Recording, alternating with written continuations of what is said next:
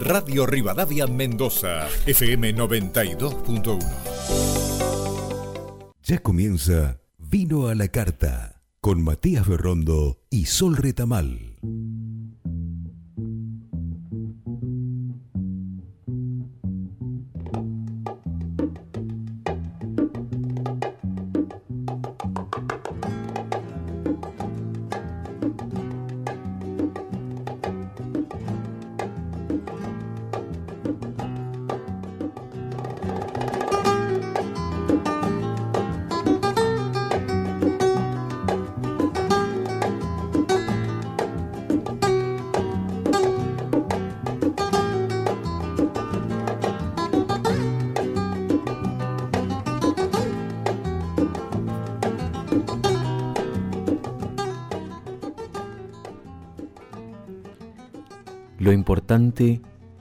Es no morir de realidad día a día.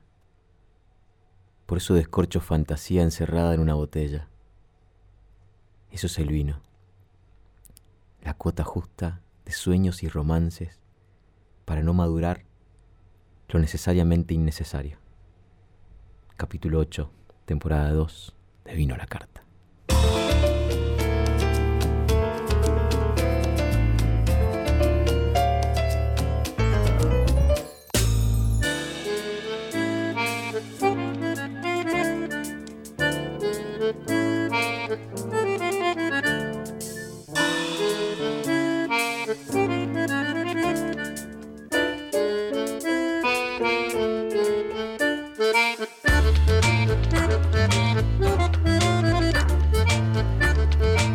Buenos días, mi gente querida. Bienvenidos a Radio Rivadavia Mendoza. Hoy comienza un nuevo programa de Vino a la Carta. Como cada fin de semana, te acompañamos con mucha información acerca del vino, tips, historias y buena música de la mano de Seba de Luca.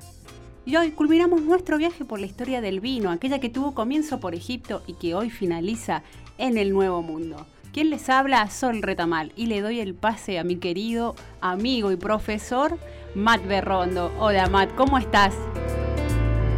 Hola Sol, muy buenos días, ¿qué tal? Qué lindo, me han dicho, levantá un poco la voz, que sonás muy ahí romántico, me querés seducir en el oído cada vez que te escucho, así que levantame la voz, me decían un par de personas en la calle cuando escuchan el programa. Bueno, nada, es un placer nuevamente estar acá, cerrando una nueva temporada con Seba, eligiendo nuestros temas musicales, en la semana nos, nos mensajeamos y elegimos esos temas uno cada uno y que está muy bueno ir escuchándolo. La lista ya se ha hecho más larga. Igual ya me sé de memoria los temas que vienen. ya los cantamos en casa también, así que disfrutando muchísimo esto que, que hemos logrado armar en Radio Rivadavia Mendoza, acá en Mendoza.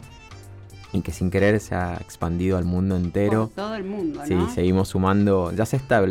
Un poco se ha establecido la, la, cantidad de países y gente que nos escucha a través de, las de las redes y los streaming. Pero pero fuerte, o sea, nos siguen dando play, ya nos empiezan a escribir un poquito de, de otros lados y, y, es un orgullo estar construyendo un, un, programita de una horita nada más que, que trata de ayudar y llevar el, el mundo del vino de, desde nuestra perspectiva, como lo vemos nosotros. Bajarlo a tierra, como Bajarlo a mí me a tierra, gusta sí, decirle. Bajémoslo a tierra.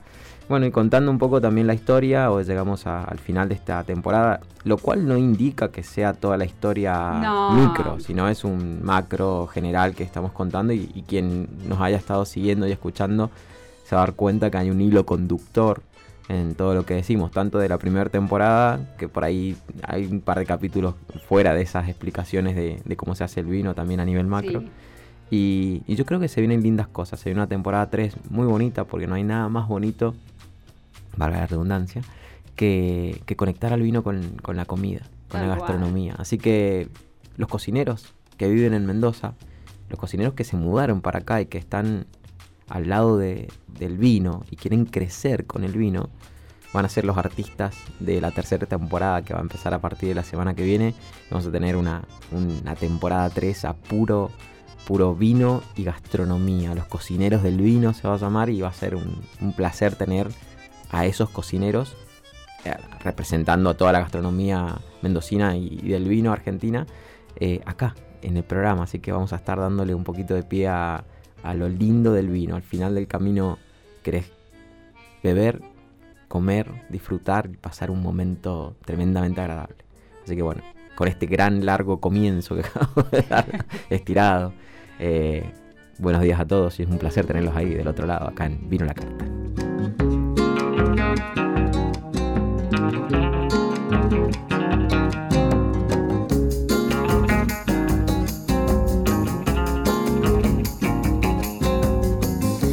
heureux, c'est plus ou moins ce qu'on cherche. J'aime rire, chanter, et je n'empêche pas les gens qui sont bien d'être joyeux. Pourtant, s'il est une samba, sans tristesse, c'est un vin qui ne donne pas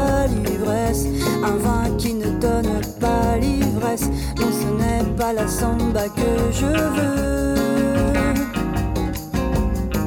J'en connais que la chanson incommode, d'autres pour qui ce n'est rien qu'une mode, d'autres qui en Hermoso tema, como siempre, que nos deleita, se va de Luca. Divino el tema. Cantando Dando francés francés. nos acaba de tirar por la cucaracha. cherchant ses racines vagabondes. Aujourd'hui, pour trouver les plus profondes, c'est la samba chanson qu'il faut chanter. On m'a dit qu'elle venait de. Y hablando de música tan linda, si quiere la gente nos puede escribir, nos puede dejar qué tema le gustaría que tal vez sumemos a la lista. ¿A dónde, Matt? ¿Cuáles son los medios de comunicación? A ver, para ponerse en contacto con Vino a la Carta es tan sencillo como agarrar el teléfono, escribir un WhatsApp, escuchen y anoten. Eh, tranquila, atentamente. Más 54 261 de Mendoza, ¿bien? 670 7770. Se lo dije despacito, así lo anotan, así con este tema musical detrás. Agarren el celular, agéndenlo, escríbanos, no sean tímidos. Acá estamos para contestarles sus preguntas, para que nos pidan o nos hagan el pedido que quieran de esto que traemos, que es el vino a la carta. También, obviamente, que nos pueden seguir en las redes sociales, en el cual estamos en Instagram y en Twitter. Más en Instagram estamos ahí mucho más prendidos, que es la cuenta de Instagram es arroba vino a la carta radio. Y en Twitter estamos como arroba vino a la carta ra 1, el 1, el numerito al final. Y también puedes sintonizarnos en streaming si no estás en el Gran Mendoza para, para enganchar la 92.1 FM. Puedes sintonizarnos a través de www.radiorivadavia.mendoza.com.ar y escucharnos en simultáneo también por Spotify si te, te querés enganchar ahí por esa, por esa plataforma. Así que no seas tímido, escribinos. Vino la carta, te espera. Déjame que te cuente, limeña.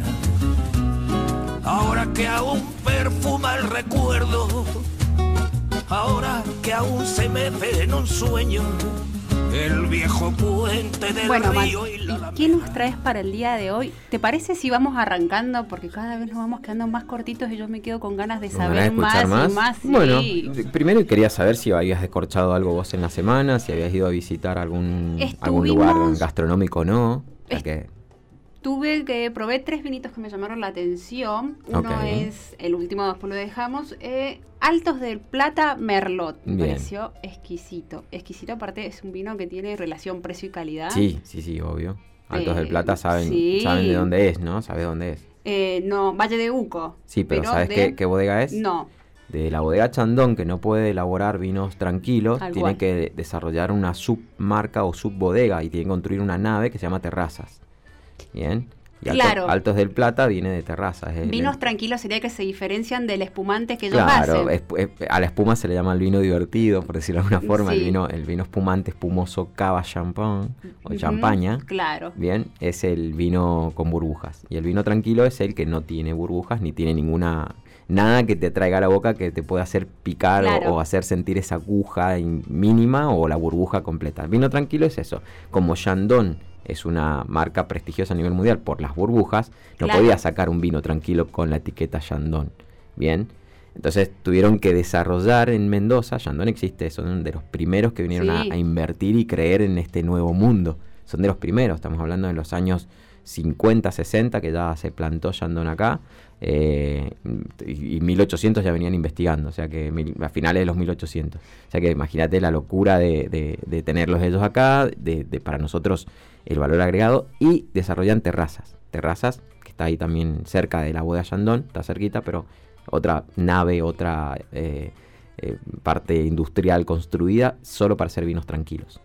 Excelente ¿viste? información acabas Entonces, de bueno, tirar. no sabía y supongo que nadie debe saber mucho este tema, más que estaba relacionado con Shandong. Claro, terrazas de demás. Shandong y, y no viceversa, pero, pero es así como Shandong puede sacar al mercado vinos tranquilos. Cosa que no le sucedió, o que le sucedió al revés a Rosselboer. Ajá. Rosselboer se dedicaba 100% a espumantes y hoy tienen, en- con, con el hotel que este- tienen ahí en, en Alto Agrelo, allá arriba, en Ugarteche, por decirlo de alguna forma, eh, tienen la bodega al hotel y hacen vinos tranquilos. O sea, siguen haciendo espumantes, pero también se dedican a vinos tranquilos, pero en solo en un solo lugar, con una sola marca. Diferente a Chandon que no lo podía hacer a nivel institucional, no podía poner un vino tranquilo con la etiqueta Chandon. Chandon es quien hace Don Periñón, ¿no? Bien, sí, genial. Hermosa información, me encantó, no la tenía en cuenta. y bueno, genial. Después tomé un Syrah de Caballero de la Cepa de Bodega Flichman. Me pareció también muy bueno. Pero antes te quería, me fui sin querer. A ver, Vuelvo al Merlot. volvemos al Merlot. Eh, estos son vinos que hemos estado probando en la Facu, cataciegas, variedad, obviamente. Eh, lo adiviné sin ver, quiero decir eso. Bien. Pero Ajá, no, se pone, mentira. se pone, lo adiviné sin ver. Pero lo primero que dije, esto es un Merlot y un o un Cabernet. Bien. Son parecidos, ¿no? Son primos hermanos, sí. Genéticamente hablando, eh, tienen una- un mismo padre o madre, de acuerdo a cómo lo mires, ¿no? Y tanto el. Son los tres primos hermanos, se denominan Merlot, Cabernet Sauvignon, Cabernet Franc. Y está como un primo no tan lejano el Carmener. Bien. Los tres o los cuatro tienen sus notas piracínicas o más vegetales. Eh, tienden a generar esa pimienta, Sí. esas especias, depende del punto de maduración que tuvo la uva al, al momento de cosecharla o sobre todo el terruño, el terroir, donde se desarrolla esa planta y esa uva, si está cerca de la humedad, del mar, por ejemplo en Chile, un Carmener, un Cabernet, un Cabernet Franc y un Merlot tienden a ser más piracínicos. Ese es, una, es un componente químico del que estoy hablando. Nada, es el mismo que está en todas las pimientas, o en los pimientos. Sí, ya sí. sea el pimiento vegetal, el pimiento verde, amarillo, rojo. Bien, y es más, el morrón cocido, cuando hay una sobrecocción del sol en la fotosíntesis de cualquiera de estas variedades, sobre todo en el Cabernet Sauvignon, se eh, siente en el aroma ese morrón cocido, Sí. después está muy presente. En el caso que vos debes haber encontrado ahí en el, el Merlot, ¿cuál fue? ¿Qué, qué bodega fue? Eh, Merlot, no, estábamos hablando de Altos del Plata. Altos del Plata Merlot. Sí. Bueno, la tipicidad que tiene es un punto medio, o sea que vos lo que te encontraste es mucha fruta, mucha suavidad, muy tranquilo el vino y con un toque vegetal de especias ahí detrás. Pimienta. Claro, esa pimienta. eh, exacto. Sí, Bueno, sí, sí. Esa es la, la- la forma en que cosecha terrazas y hace sus vinos con la tipicidad absoluta en, en los vinos de entrada de, de gama. No significa que sean malos, sino que son vinos de entrada de gama, nada más. No, no, excelente. Pero bueno, estamos hablando de un varietal, desgraciadamente, lo digo porque me encanta y es uno de mis varietales tintos favoritos, eso que yo no soy de tintos, eh, más lindos que hay en el planeta. Tierra. Sí. Pero no, no se hacen mucho porque no es comercial. Igual que el Bonarda. El Bonarda eh, Bueno, pero Bonarda tiene una, una contrapuesta de que se venden mucho más, salen ¿Sí? muchísimo más Bonarda, sí. Ah, bueno, sí. la cantidad de, de- Es la segunda uva o Sí. segundo vitis vinífera más implantado en Argentina después del Malbec. O sea, tenés que tener en cuenta que el Merlot no hay tantas, no, No, hay no, tantas, no hay tantos viñedos, no hay tantas hectáreas, hay pocas y se podría hacer solo vinos de alta gama también. Mira Si qué interesante si lo de Bonarda. no sabía. Merlot decía, Bonarda sí es una, No sabía casi que en era el pulmón de todo lo que tomamos es Bonarda. Mira qué interesante. Muchas cosas de los vinos de 180 para abajo, por ahí anda casi siempre vas a encontrar Bonarda, criolla Bonarda. Cuántas cosas interesantes para hablar, ¿no? Que Bueno, no ¿qué- podríamos dijiste, terminar. pará, dijiste nunca. tres, dijiste tres, yo quiero saber los tres vinos. El otro era Caballero de la Cepa de Bodega Frichman. Caballero de la Cepa. Syrah. Mer- Merlot de... y pasamos por de uno. alto. ¿Y el tercero cuál es? Cabernet Sauvignon de Pulenta Estate. Mm, En nariz es la buena. Nosotros estamos tratando de desarrollar todo el tema de los aromas. sí. Nunca le presté atención a, por ejemplo, humo, tabaco.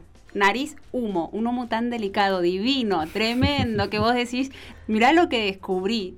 Muy bueno. Bueno, a ver, para, para ser fieles a nuestras palabras, y esto que dice Sol, para bajarlo a tierra, capaz que vos estás escuchando del otro lado, decís, bueno, me prendo con vino a la carta. ¿Todo eso tiene el vino? ¿Se lo tengo que sentir? No, no es así. Eso es subjetividad absoluta. Registros. ¿Qué pasa? Yo se los cuento y se lo trato de bajar a tierra lo más rápido posible para no irnos en un programa que es de, de historia, mucho con esto que, que podría ser algo que nos podrían preguntar y, y desenvolvernos toda una hora en esto. Sí. La parte aromática, bien, eh, y lo, lo ven, lo venimos diciendo desde el principio, la parte aromática del vino es lo que lo hace tan mágico. Entre la piel, el ollejo, las semillas y, la, y el ambiente donde se cría la planta, por esa pruina que tiene, que alguna vez lo nombramos, que se le pegan cosas, es una pruina que tiene la capacidad que se- de absorber lo que hay alrededor a nivel ambiente. O sea, la en la uva, quien haya visto una uva o haya sacado la uva desde el parral, de cualquier lado, siempre la ves y decís, uy, parece que está empañada o está sucia y le pasas el dedito y la limpias. Bien, y le pasas como un- le sacas como una capa media grisácea, blancuzca. Bueno, eso, Sí. esos son todos los componentes de alrededor que se han ido pegando en la pruina. Tal Bien, cual. esa pruina que ad- adhiere tiene cuestiones propias de la cepa, que cada variedad tiene su identidad, y se le van adheriendo alrededor de donde está criándose. Sí, Todo eso genera éteres, que son todo lo que nosotros leemos en el día a día. O sea, éteres pueden ser perfumes, la comida en sí. Y lo más loco es que el vino tiene, por decirlo alguna cuestión así, muy, muy, muy representativo, las uvas blancas tienen analogía a tener componentes alrededor parecidos a las flores blancas, a los frutos amarillos y a los frutos blancos. Y ciertas especies vegetales o ciertas componentes vegetales que están también... O sea, ¿qué estoy queriendo decir? Por ejemplo, en un Sauvignon Blanc, si yo saco la- el ollejo, lo llevo a un laboratorio y busco todos los componentes químicos aromáticos que puede tener o desarrollar en el camino del vino, estoy hablando de la uva, aromas primarios, se llama así, aromas primarios, y saco, por ejemplo, un componente hectaxenol componente 2 más hidrocarburos, no sé cuánto, que es el parte química, no nos interesa. Y voy a analizo, por ejemplo, la ruda, o algo muy, muy quisquilloso como el pis de gato, pero la ruda en sí, sí, bien, voy a encontrar un componente familiar similar. ¿Eso qué significa? Que aromáticamente algo del Sauvignon Blanc va a tener una familia aromática ese componente eh, como es la ruda, vegetal. sí. Bien, y cuando Sol ahora dice choli, humo, tabaco y aparte pimienta, bueno, el humo y el tabaco, sobre todo el humo, generalmente viene no de la uva. Es muy difícil que el humo, que, que un ollejo tenga humo a menos que hubiese habido algo alrededor de la, de la construcción de, de- la crianza de esa cepa, y que hubiese humo alrededor, pero no es que el humo va directo al vino. Viene de la madera. Bien, viene de la madera. La madera es tostada, el roble, la barrica, esa barrica que vemos tan bonita, tan elegante, está tostada por dentro para curarla y, y ese tostado se transmite al vino.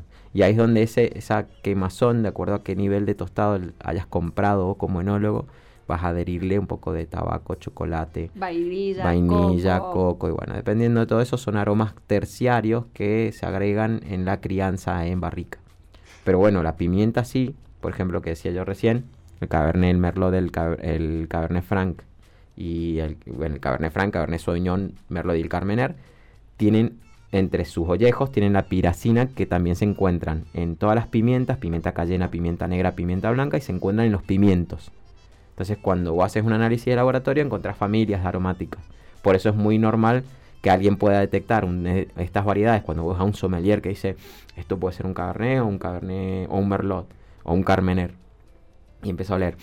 Mm, y, no y tiene el morronco sí bueno ya es más cabernet sauvignon porque tiene una estructura porque y empiezan a y vos decís cómo puedes sacar una variedad por olerlo y porque ni el malbec ni el syrah ni el bonarda ni un montón de mil cepas más bien el pinot noir tienen esas características. Entonces el tipo ya sabe qué descarta y qué puede por cuál variedad puede ir de- delatándose. Esto es a competencia a nivel competencia somelería y cosas así. Pero cuando te metes en este camino del mundo de, de aprender y, de- y estás educando la nariz y de repente decís, uy, qué loco, le acabo de encontrar yo algo Sí. que yo tenía recuerdo de haber olido, por ejemplo, en la madera esa, o en el humito ese, o en el tabaco ese, mi abuelo fumaba pipa y lo acabo de te- detectar en el humo, es la conexión que vos empezás a tener porque es el aroma que vos reconoces a nivel subjetivo.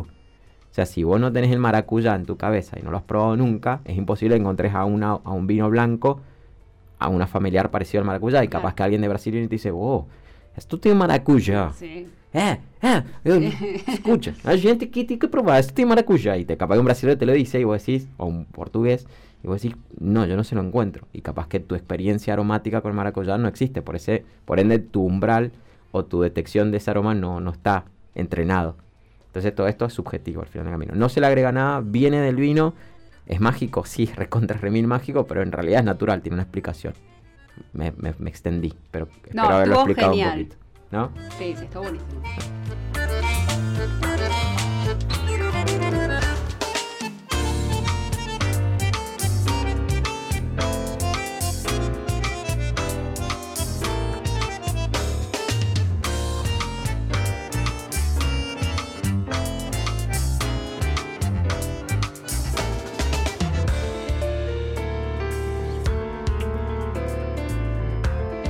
Muy buena información, ¿no? Bueno, vos me un preguntaste te conté. Sí, me encanta. Si me sé, quedó conté. una pregunta de crianza que se ha planteado en la Facu, pero lo dejamos para No, después. no, decímelo a ver si podemos. Si, si es muy larga, te digo, no, lo dejamos para se que viene, planteó no- el tema, el, eh, el método de crianza. Sí. Creo que alguien dijo por ahí, una profe o algo, por ahí no estuve en la clase, pero después se planteó eh, crianza si era solo en roble o crianza puede ser en botellas, en lo que sea, pero que esté dentro de la bodega. ¿Se entiende? Crianza puede ser, crianza es eso, criar el vino, darle tiempo, darle tiempo a los componentes para que se amalgamen, para que se unifiquen, para que logren dosificar tantas cosas que a veces son agresivas al comienzo, apenas termina el vino. No todos son así, pero cuando hay una sobreextracción o estás pensando en, apoyarte en un vino que vaya a sustentarse en el tiempo, a, evolucionar en el tiempo, al principio ese vino es agresivo porque tiene o sobreextracción de taninos o sobreextracción de, de aromas o sobreextracción de, de componentes ácidos. Entonces eh, tenés que criarlo. Y la crianza puede ser en, en contenedores, puede ser en un huevo de hormigón, puede ser en una barrica de roble de 225, en una de 160, puede ser crianza en, en un tanque de acero inoxidable por mucho tiempo, puede ser una pileta de hormigón con epoxi, epoxipada por dentro, y el epoxi de la pintura se le pone a las, a las piletas de natación. O como que- así también en la botella. la botella ya ¿O es no? estiva. Tiene crianza Bueno, en ¿viste botella. todo lo que sabe? No, sí, a ver, pero sí es crianza, pero ya es estiva, porque ya, ya el- no, no hay vuelta atrás en la botella. En cambio, la crianza en una barrica o, o en una pileta o algo así, puedes probar y puedes corregir o puedes llegar a Ajá. refrescar o puedes llegar a darle un- una reducción o, o una oxidación al vino. Todavía puedes trabajar ese líquido en, en volumen. En la botella ya no. En la botella ya dejas en esos 750 centímetros cúbicos, que es lo tradicional, de- ya está, ya, ya lo dejas a la, a la vera de la, de la crianza de botella o, el- o la estiva de botella y en la guarda de botella, que ya es la cava. Entonces ahí sí, vos estás diciendo, bueno, tiene una crianza en roble de tanto tiempo y una crianza en botella se puede decir tranquilamente, pero ya es más estiva. Sí. La diferencia es esa, que vos en la crianza tradicional vos puedes seguir tocando, o sea, tocando, puedes seguir manejando el volumen del líquido y decidir, porque se te puede Claro, ir también, sí. que cuidarlo ahí. En la botella se te puede ir, sí, pero lo- ya el, el porcentaje es menor. Ok. ¿Quedó más o menos? Sí. Bueno, historia del vino. Llegamos al nuevo mundo. Mal llamado quizás nuevo mundo. Porque nos quedamos enganchados en esa. En, esa. en ese pulgón de la semana pasada final. Ese pulgón que hizo un, un punto de, de mella, ¿no? Ese, ese fue el contraste más grande que, que tuvo, o sea, con lo que se encontró después de las guerras eh, no de medievales, de las cruzadas, de la conquista de los moros y todo lo que pasó en Europa. Eh, luego vinieron las guerras mundiales, que encima le faltaba todavía a Europa vivir las guerras mundiales. Pero antes estuvo súper atacada por esa filoxera. Y esa filoxera generó un, despatriamiento, o sea, un éxodo muy grande de vitivinicultores europeos. Vos fíjate que la historia está en- entrelazada de, de- de un lado con otro, con primero y principal, tenemos que entender que el Nuevo Mundo nace primero en América, con las conquistas ya sea inglesas en el norte, en Estados Unidos, que conocemos como Estados Unidos, y luego españolas y portuguesas sobre todo, que son obligados a buscar nuevos terrenos por, por la misma, los mismos eh, Napoleón, por los mismos imperios británicos y, y franceses que se habían armado eh, en aquella época. Estamos hablando del final de la época medieval ya, ya en un momento donde estamos entrando en en- en el siglo XIX, siglo XX y lo que vendría a ser ahora todo lo que tenemos nosotros. Entonces, sin querer, de alguna manera, eh, esa colonización, y, y obviamente la colonización iba de la mano de la, de la religión. Entonces, las primeras uvas que se empiezan a traer eran por la misa, seguíamos la liturgia de la misa, y de esa, de esa fe de ratas que, que mantenían desde, desde Roma, ¿no?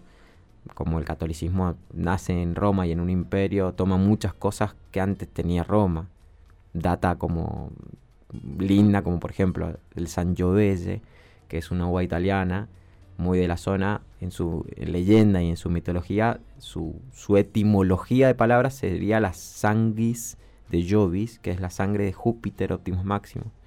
Entonces así, supuestamente esa, esa cepa existía en Roma y en Italia, que es la que le quiere hacer un poco de fuerza, que en la, en la última cena no era Syrah, sino que era Sangiovese, eh, lo que se estaba tomando, pero en realidad no, esa era una fuerza italiana romana, quien quiere poner la leyenda. Pero bueno, más allá de eso, cuando la religión cristiana toma la liturgia y toma la sangre y cuerpo de Cristo, bien, cuando dice la sangre de Cristo, no está muy lejos si te pones a leerlo del, de la etimología de Sangiovese, que es la uva italiana, que en esa época era Roma, ¿no? Entonces, Sangiovese de la sangre de Júpiter, que era como el dios máximo, acá es la sangre de Cristo, es como, como el dios cristiano. Entonces hay una, hay una hay ahí algo cercano, ¿me entendés? De una puntita de que puede haber sido tomado, porque también la historia se va construyendo y creando de acuerdo a lo que se vive de atrás.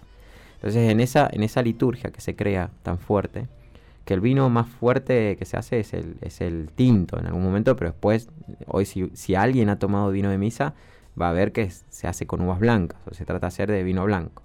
Y el gran porqué de eso es porque durante las liturgias más fuertes que se dieron en el del medioevo para adelante, eh, todo lo que es sacrosanto y, y, todo lo que va en la religión es blanco. Entonces imagínate que de repente un vino tinto tenían que limpiar la copa o el cáliz y se, y se ensuciaba. Se ensuciaba con vino tinto. Entonces empezaron a hacer en, en, la liturgia el vino blanco para no ensuciar los manteles, eh, la diadema, o sea, todo lo que tenía el cura eh, la idea era no ensuciarlo, entonces pasa a ser vino blanco y el vino blanco pasa a ser el, el, vino de liturgia. Pero al principio, obviamente, que para que tenga fuerza con todo esto de lo de sangre de Cristo era un vino tinto. Fíjate cómo, cómo esas mismas cosas van cambiando y van, van generando un poquito más de, de, de ecos. Por ahí estoy yo, mi fantasma del otro lado. Entonces la liturgia en la conquista es, es fundamental. Pues fíjate, las primeras uvas que traen y las que entran en Estados Unidos se llaman uva misión, por ejemplo. La uva misión de Mission Grape es la criolla de Estados Unidos, bien, que después pasan a ser nuestras criollas acá, son las uvas misiones que empiezan a traer desde, desde España, eh, desde Inglaterra y sobre todo desde España y Portugal viene la, gran cuantía de, vitis. Esto estamos hablando de la época de colonización, 1400, siglo XV, siglo XVI, siglo XVII. Durante todo esa, ese tiempo ya nosotros empezamos fuerte a, hacer vino. Nace nuestra, nuestra vitivinicultura. Eh, desde San Juan, Salta, nosotros que ingresa fuertemente eh, estas cepas misioneras, de misiones, misiones de, monasterios, de, catolicismo, de liturgia, de misa, bien, para seguir generando la misa. La gente iba a la misa, creía ya en la fe muy fuerte. Entonces, imagínate de cuándo está la, la, enología o la vitivinicultura, más que enología, la vitivinicultura puesta acá con vitis viníferas. No significa que antes las uvas que existían no hubiese habido alguna que otra, eh, no sé, juego o encuentro con la fermentación. Lo que pasa es que habían otros productos como la chicha o como, como la cerveza en sí, que, que ya existían en, en, las culturas aborígenes nuestras. Bien, pero bueno, nada, es, Nuevo Mundo es una forma de decir, pues Nuevo Mundo tenemos 500 años 500 años de nada. Es un montonazo para nosotros. Montonazo. Pero, pero, nunca en el contraste del que vivimos hoy. Por eso, ahora entramos, de acuerdo a lo que acabamos de tirar, este pantallazo general de que Nuevo Mundo, Nuevo Mundo, América es el primero que se come todo esto, luego Sudáfrica, Oceanía y la Antártida. Bien, eh, que también son conquistadas y, y se llevan cepas a esos lugares. Ahí vamos con el segundo bloque y vamos a entrarnos de cabeza en este nuevo mundo y por qué de repente golpeó la mesa fuerte en algún momento. ¿Ok? Ok, bueno, vamos a un corte y volvemos enseguida. Si escucharon ecos era porque estaba grabando a Matt para las historias Ay, de Instagram. Bueno, atentos a Instagram ahí para escuchar lo que, lo que decíamos. Vamos a un corte y volvemos.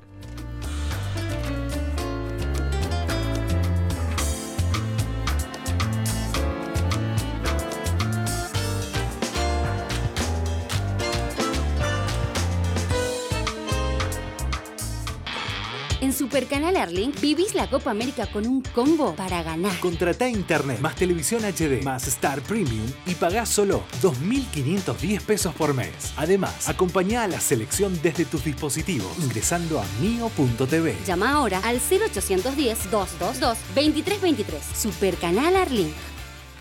Atilio Avena, bodega y olivícola. Somos una empresa familiar que con más de 80 años de trayectoria mantenemos la calidad de nuestros productos. Visítanos en Castro Barros 8115, Russell, Maipú, Mendoza. Seguinos en nuestras redes sociales, Instagram y Facebook y en nuestro sitio web www.atilioavena.com. Poetry Building, una mansión histórica rediseñada que ofrece departamentos de lujo en Recoleta, estudios y lofts totalmente equipados con todo lo que necesitas para tu estadía. Contamos con terraza con deck, pileta, bar y la imperdible huerta orgánica. Nos identificamos con la idea de privacidad sin soledad, lujo sin arrogancia y asistencia sin intrusión. Conoce nuestras promociones semanales y mensuales. Seguinos en nuestras redes sociales. Poetry Building, Unín 1280, Ciudad de Buenos Aires.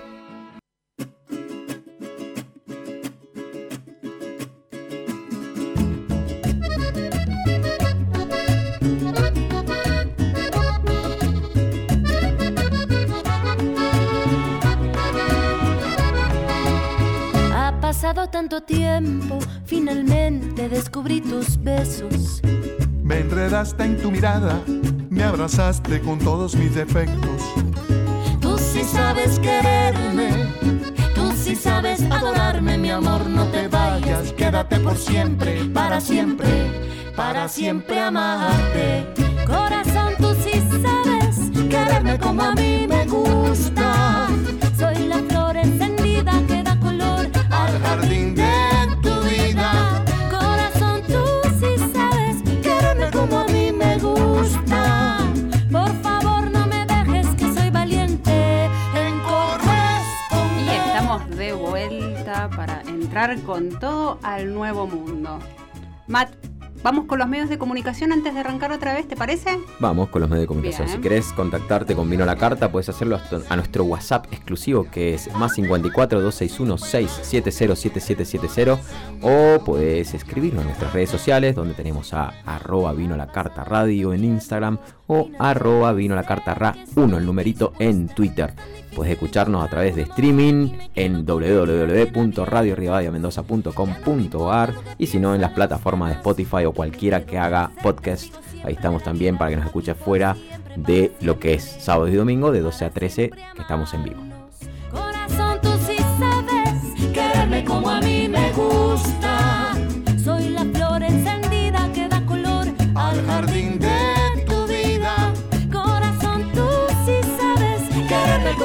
Bueno, ¿cómo seguía la historia? ¿Cómo sigue la historia? No, Sí. a ver, básicamente la historia siempre estuvo entrelazada entre el nuevo mundo y el viejo mundo, porque si de repente nos conquistaron, porque es real, nos conquistaron, nos descubren desde el viejo mundo, a nivel vitivinícola estoy hablando, ¿no? Y traen y nos dan, y nos dan eh, todo este conocimiento a nivel litúrgico inicialmente, pero también todo este conocimiento así puntual. Hay tres historias que van a complementar o que van a, van a hacerles entender bastante qué es lo que es el nuevo mundo. Una de las historias que no tiene mucho que ver, así entre comillas, no tiene mucho que ver con, con el vino, pero sí da paso a lo que fue el romper la leyenda de que solamente en Francia se podía, y ojo, solamente en Francia y solamente en ciertos lugares de Francia se podían hacer los mejores vinos. El mundo entendía que todos podían vinificar. ¿Por qué? Por la, misma liturgia, la misma misa te lo estaba eh, diciendo. O sea, llegaban a todo lo que era el virreinato del Río de la Plata, se hacía vino para la misa, pero se, hacía vino. Llegaron a Estados Unidos, se hacía vino, el vino misión, también tema religioso, se mantenía. Entonces, en cierta forma, los pueblos nuevos adquiridos decían, vino podemos hacer. Esta bebida está buenísima, nos encanta. La, la siguieron haciendo más allá de solamente lo religioso, o sea, empezó a ser parte cultural de estos pueblos, estos lugares, este crecimiento. Empezaron a venir, obviamente, los próceres de todos los países, empezaron a venir las, fechas y campañas de independencia de cada uno de los países de América. y en ellos estaba en la cultura como, como una, un, como un talit de, de, fuerza, como una base fortificada, ya sea en Jefferson, ya sea en quien sea que te vayas a abocar, te vas a dar cuenta que tenían sus tremendas cavas, sus tremendas pinturas, o sea, casi todas estudiados en Europa, desde San Martín, o sea, al que, al que veas, Belgrano, abogado en Salamanca, en España, eh, San Martín también en Inglaterra, Masón inclusive, o sea, que tenían eh, mucha fuerza cultural de la cual estaba muy atado el vino. El vino siempre fue arte embotellado. Inclusive ya en la época ya del romanticismo europeo ya, se encontraba el vino como algo, algo sin explicar, sin palabras, algo que te atraía de una manera porque no solo era una bebida, sino que también era algo coleccionable, era, era un momento puntual, o sea, ya sea Napoleón o quien fuese, tenía algo que escribir o hacer con, con el vino. Eh, los grandes poetas, los grandes escritores mencionan al vino de punta a punta. Bueno, los, grandes, los grandes escritos de Dumas con, los mosqueteros, habla, cuando, si ahora los leen o se ponen a leer algo de esos libros, van a darse cuenta que habla del vino de punta a punta. Portos y, D'Artagnan, o sea, D'Artagnan bebían y tenían sus vinos exclusivos y ciertas zonas y cuenta historias, inclusive Dumas y bueno, Shakespeare, ni hablar de todos los grandes escritores eh, que han habido por haber, Cervantes también. Y bueno, entonces el vino es cultura. Es lo que hace que de repente cuando empiezan a venir las épocas de colonizaciones, eh, de colonizaciones, de independencia nuestra en América, el vino sea parte de todo esto.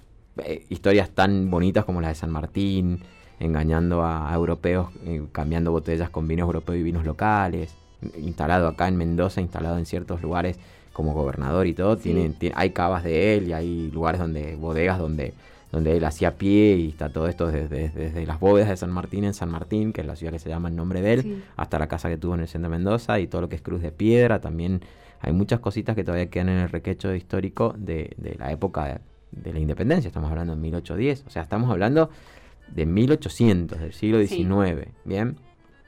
Pero algo muy fundamental que pasó, una historia que creo que a todos les va a gustar y a vos también te va a gustar, que declaró, no sé si al, vino como victorioso a nivel mundial, porque no sé qué tanto a uno también, no sé qué tanto a mí me, me, sumaría a decir, el vino te, terminó triunfando, conquistando el mundo, pero en su forma lo hizo. Bien, año 1838, por decirlo de alguna forma, Córcega. Nace Angelo Mariani.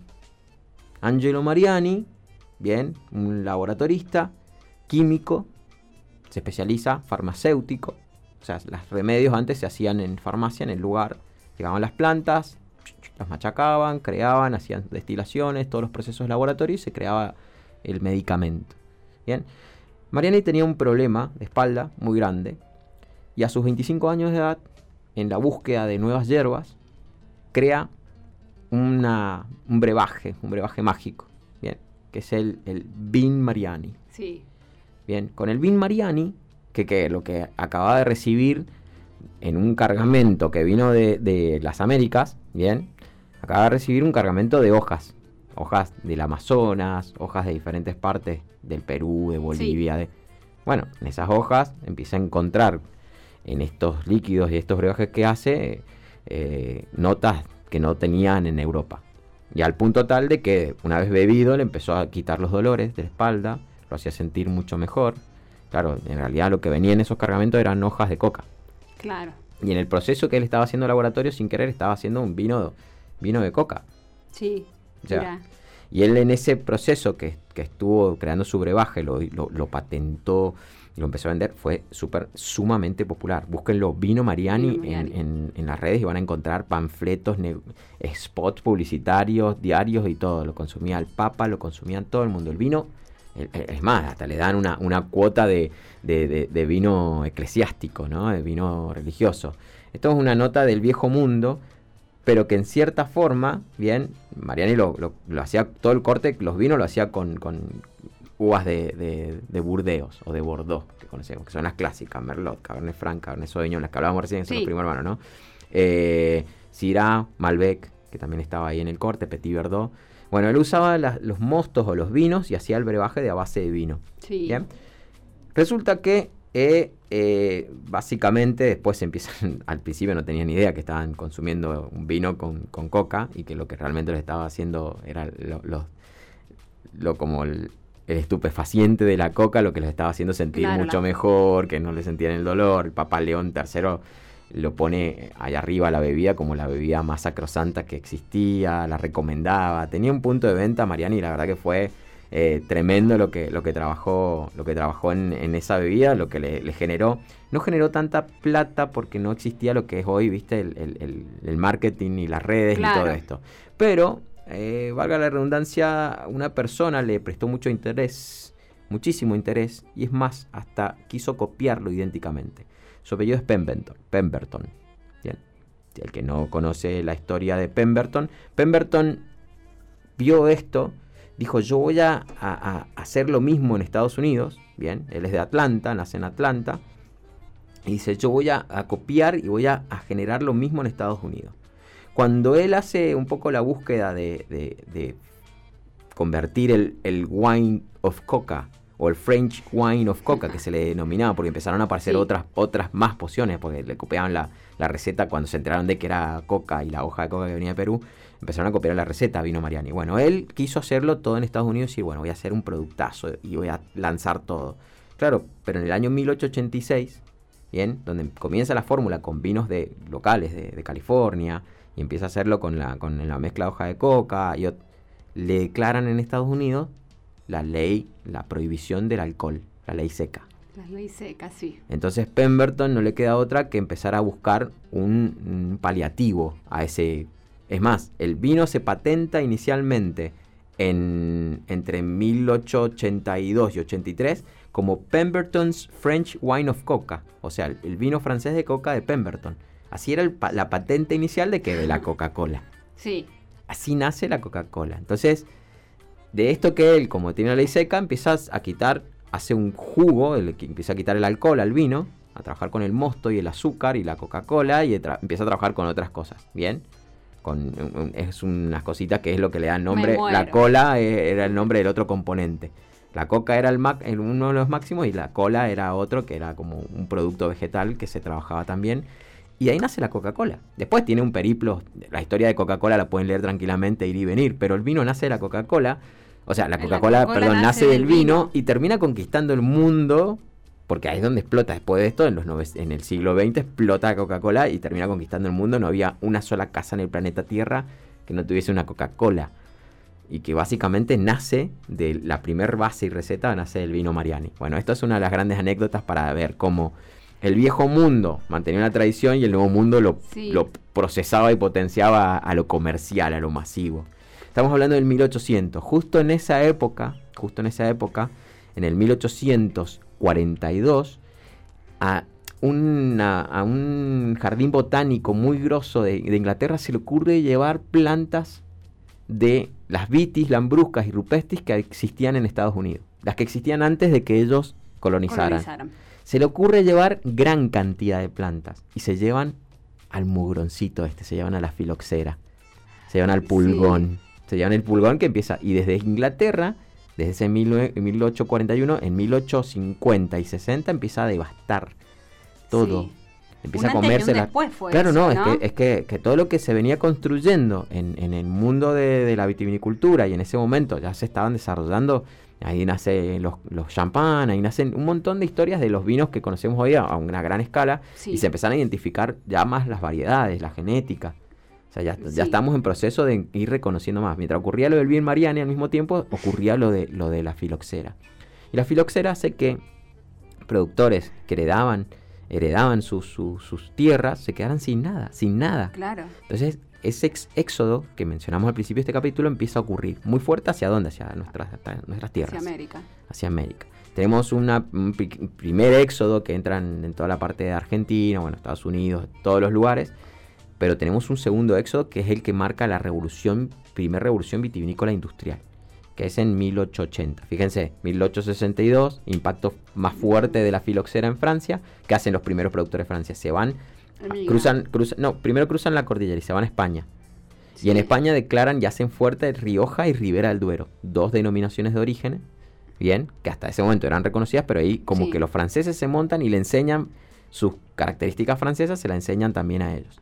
Y de repente se montan fuerte y dicen, listo, nos salvamos de la filoxera, por ahí se autovendían vino para seguir vendiéndolo con la chapa que tenían en, en Francia. Bien, pero la filoxera pasó los, los, Alpes y cruzó y, y, empezó a atacar a, España también. Cuando ya atacó a España ya, ya no sabían qué hacer, decían, uy, esto es la debacle total. E, era una peste de la planta, entonces no sabían cómo, cómo, cómo, cómo, cómo solucionarlo. Mientras tanto, en Estados Unidos, en el norte, ingenieros botánicos, agrónomos botánicos empezaron a darse cuenta que el pulgón existía y que las plantas de acá estaban, eh, no o sea, estaban curadas de espanto del pulgón, no, no les hacía nada, estaban inmunes. Entonces empiezan a decir, che, y si hacemos un injerto, y ahí comienza, mientras estaba el éxodo, nace la, la, la solución pero la solución se demoró entre 40 a 50 años. En, porque tuvieron que hacer todos los injertos, los pies, se llama pie franco, pie americano, una planta, ahora cuando lo escuchen, esta planta viene de tantos años pie franco. Pie franco significa que es el pie original de la planta que, podría ser atacada por filoxera, porque no es inmune. Pie americano significa ya este injerto, una planta que alguien le injertó un pie de una planta de una vid americana para que eh, la filoxera del pulgón no le haga nada.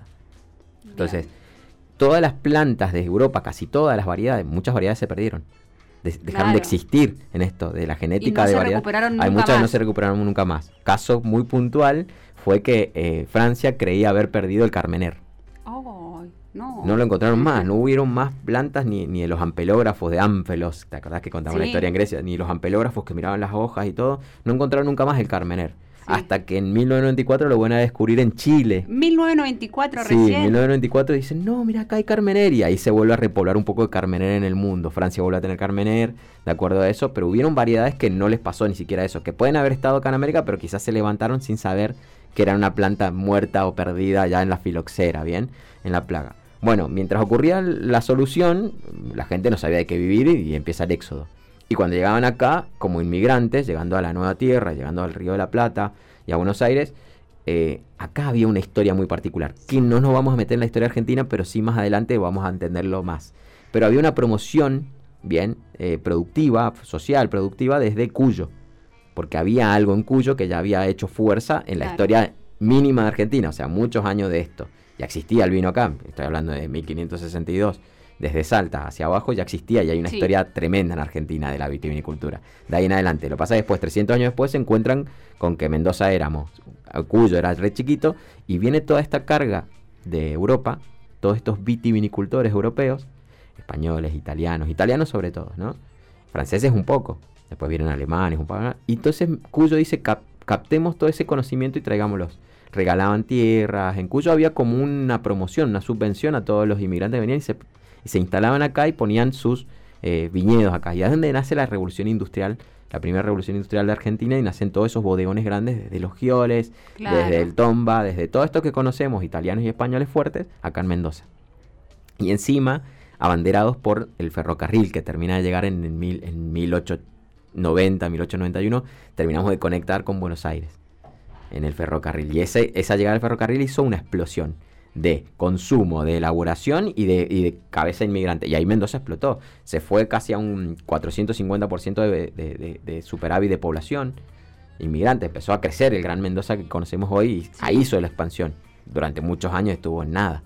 Entonces fíjense cómo, bueno, hablando del Nuevo Mundo, a esto le fue pasando también a muchos lugares fuertes, eh, el, que más es Estados Unidos, sobre todo en la parte de Napa, la parte de California, Napa, la parte sur-oeste. ¿No? Que es donde se encuentran los viñedos. Pero hay viñedos en casi todos los estados de Estados Unidos. Pero ahí donde se fue armando fuerte toda esta historia que se armó también acá en Mendoza. Y también se fue ir armando con los, con los ingleses que fueron colonizando Sudáfrica y Australia, Oceanía. También se fue armando todo esto, ¿no? Pues los ingleses eran reconsumidores del vino. Cuando se peleaban con, con Burdeos o con Francia, que, se odiaban a muerte en la, guerra de los, de los 100 años, por ejemplo, había un montón de cosas que sucedían ahí que ellos agarraban y decían, bueno, de nuestros colonos llevábamos, plantamos viñedo y nos, y nos abastecemos de ellos. Entonces Inglaterra le dio vida a Sudáfrica, Australia, Nueva Zelanda, que son el Nuevo Mundo, Chile, Argentina, Uruguay, Brasil, eh, México, Estados Unidos. Bueno, y hoy también se agregan Bolivia, Perú, que están vinificando. Más tardíamente, pero están. Y todos, todos estos países son el Nuevo Mundo. Se los considera el Nuevo Mundo del vino, porque están fuera del Viejo Mundo. Pero este aquí que todavía se consideraba, estaba la leyenda de que todos podíamos hacer vino, los inmigrantes venían a esta nueva tierra, todo, pero venían con un cosquilleo la gran mayoría, sobre todo los franceses que venían acá. Pues venían con el cosquilleo pensando que, che, dejé mi tierra, que es donde se hace el mejor vino del mundo. O sea, en- solo en Francia puedo hacer el vino que se hace en Francia, no lo puedo hacer Claro. en ningún lado del planeta Tierra. A todo esto Estados Unidos, que con, la, con el mo- movimiento de filoxera le podría haber ayudado, a Estados Unidos se auto se autodisparó en el, en, en el pie, porque con las leyes secas, todas las leyes de prohibición de alcohol, no lo dejaron crecer lo que podría haber crecido. Es más, Estados Unidos podría haberle ganado la competencia de mejores vinos del mundo a Francia antes. Pero mientras tanto estuvo muy, muy, muy saturado con esto. Y las guerras mundiales hicieron Sí. mucha mella. Las dos guerras mundiales, obviamente, pegaron un fuerte eh, colapso en viñedos del viejo mundo y viñedos del nuevo mundo. Sumarle la filoxera, o sea, esto fue una debacle casi para... Entonces toda la, recuperación del viñedo y de la uva y del vino tuvo como un borrón y cuenta nueva, volver a nacer, volver a trabajar, volver a, llevar estos conocimientos. O sea, Francia lo vivió muy fuerte. Pero bueno, se recuperaron, empezaron a plantar en pie americano, volvieron a resurgir, su conocimiento ya estaba, volvieron a ser leyenda, volvieron a estar ahí. Hasta que un sommelier, un, un un conocedor de vinos, amante del vino, Stephen Spurrier, inglés, viviendo en, en París, con una vinoteca en París, en 1700, eh, perdón, en 1976, se le ocurre hacer una cata ciegas. Y una cata ciegas no normal. Se le ocurre hacer una cata ciegas de repente con esos vinos que estaba empezando a escuchar de que eran ricos, que estaban buenos y con variedades que a él le gustaban mucho. La Chardonnay, la, variedad blanca Chardonnay, que es la reina de las blancas, y la variedad tinta, que es la reina de las tintas, la Cabernet Sauvignon.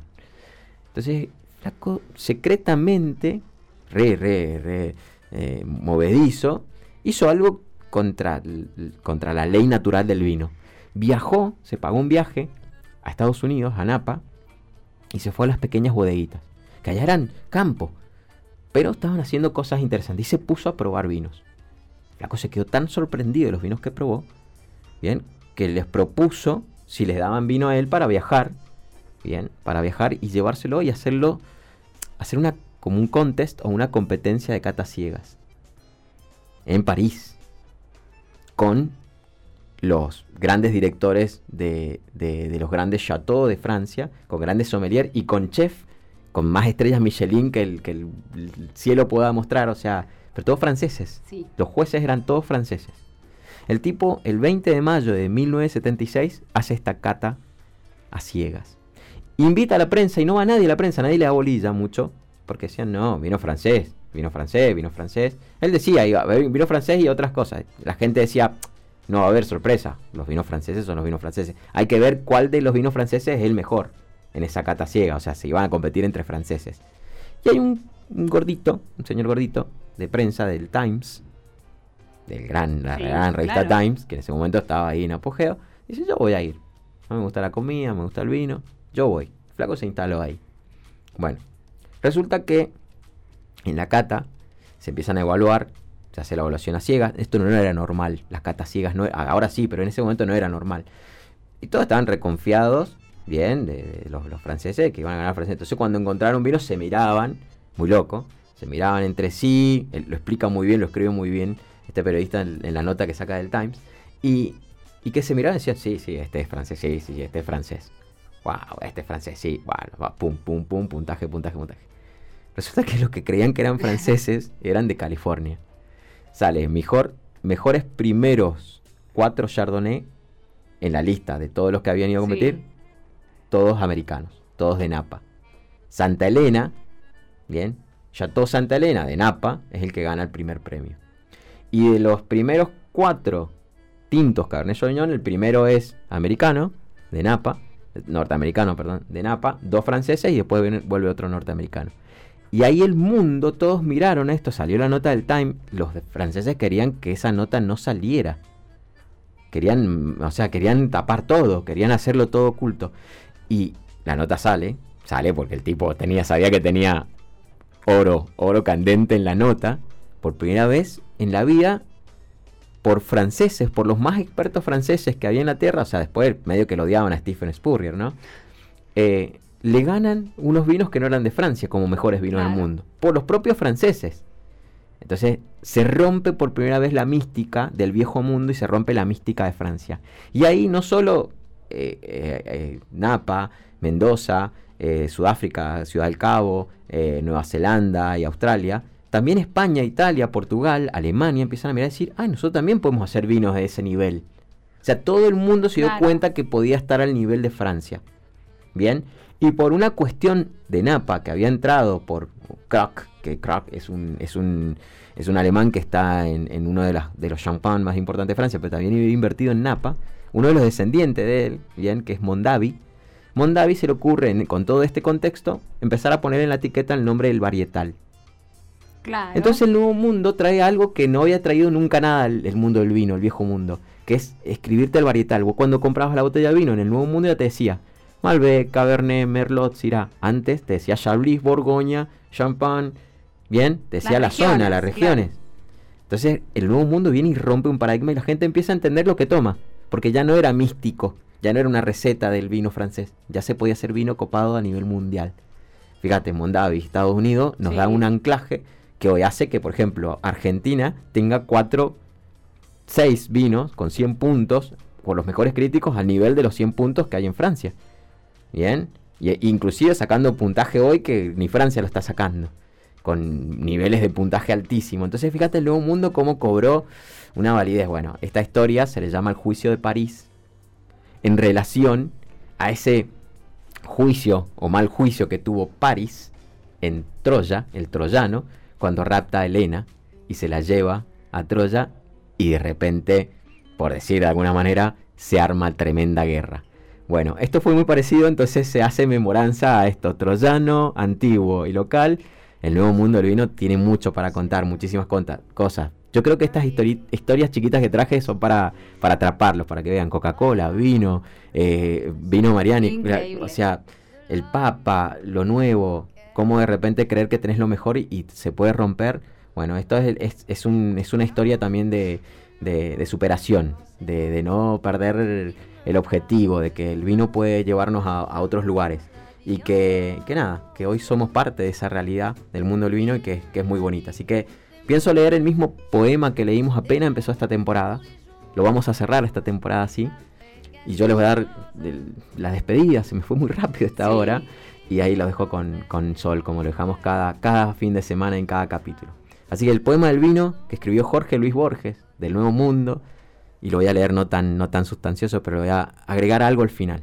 Y dice así, ¿en qué reino, en qué siglo, bajo qué silenciosa conjunción de los astros, en qué secreto día que el mármol no ha salvado, surgió la valerosa y singular idea de inventar la alegría?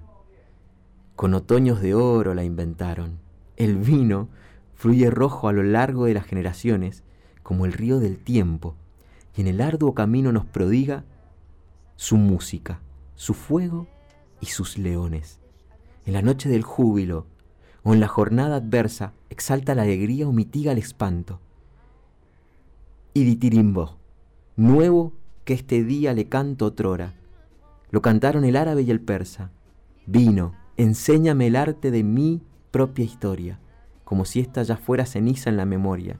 Así llegas a nosotros, libre, puro y totalmente dispuesto a ser simplemente vino, el mismo que genera charlas, el mismo que nos llena de algarabía, vino que te vivimos en Mendoza, como si siempre hubiese sido tu casa, porque ya eres parte de nuestras vidas. Nos vemos. Excelente programa, excelente temporada, debo decir. Choquemos los cinco mat para finalizar porque estuvo buenísimo. Gracias, gracias por todo lo que sabes y tus cuentos y tus anécdotas y demás. Indudablemente generan un montón de cosas. Eh, me tiene súper enganchada, no te lo digo ya como la persona que trabaja acá, sino como oyente. Increíble la temporada, Matt. Gracias, gracias por traernos todo esto acá. Y bueno, gente, como ya decimos desde el comienzo de Vino a la Carta, el vino no sobrevivirá. Así que ya sea que tomemos o no vino, él va a estar ahí presente siempre. Porque mientras un viñedo de frutos y un loco decida cosecharlas, el vino siempre estará. Así que a disfrutar de este bello mundo que hoy es real y verdadero para todos nosotros, pero siempre con responsabilidad. Salud, gente. Hasta el próximo fin de semana y nueva temporada. Los esperamos. Esto fue Vino a la Carta con Matías Berrondo y Sol Retamal.